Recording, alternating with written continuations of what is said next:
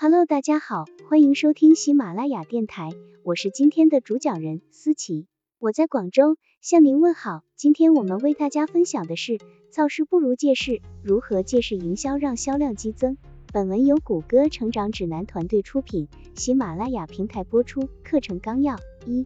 为什么应针对某些时刻和节日设计专门的营销活动？二、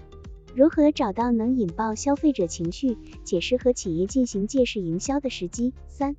如何做好借势营销方案，并准备好营销材料？要找出与你品牌最为相关的时间节点，你可以先列出全年的各种可以进行营销的活动或是事件，再缩小范围，从节日着手最为简单。拿出日历，写下所有的重大节日，完成之后，你就可以进行下一步更深的挖掘，找出一年中你的销售额或是品牌参与度出现高峰或是低谷的时间，有没有什么时间节点或是活动与销售额或是品牌参与度的高峰或低谷有明显关联？接下来，找出你的目标受众感兴趣的点，使用谷歌趋势 （Google Trend） 这类在线工具。可以了解目标受众都在搜的关键词，再去思考这些关键字是不是和某个特殊的时间节点有关。接下来，找出你的目标受众感兴趣的点，使用谷歌趋势 （Google Trend） 这类在线工具，可以了解目标受众都在搜的关键词，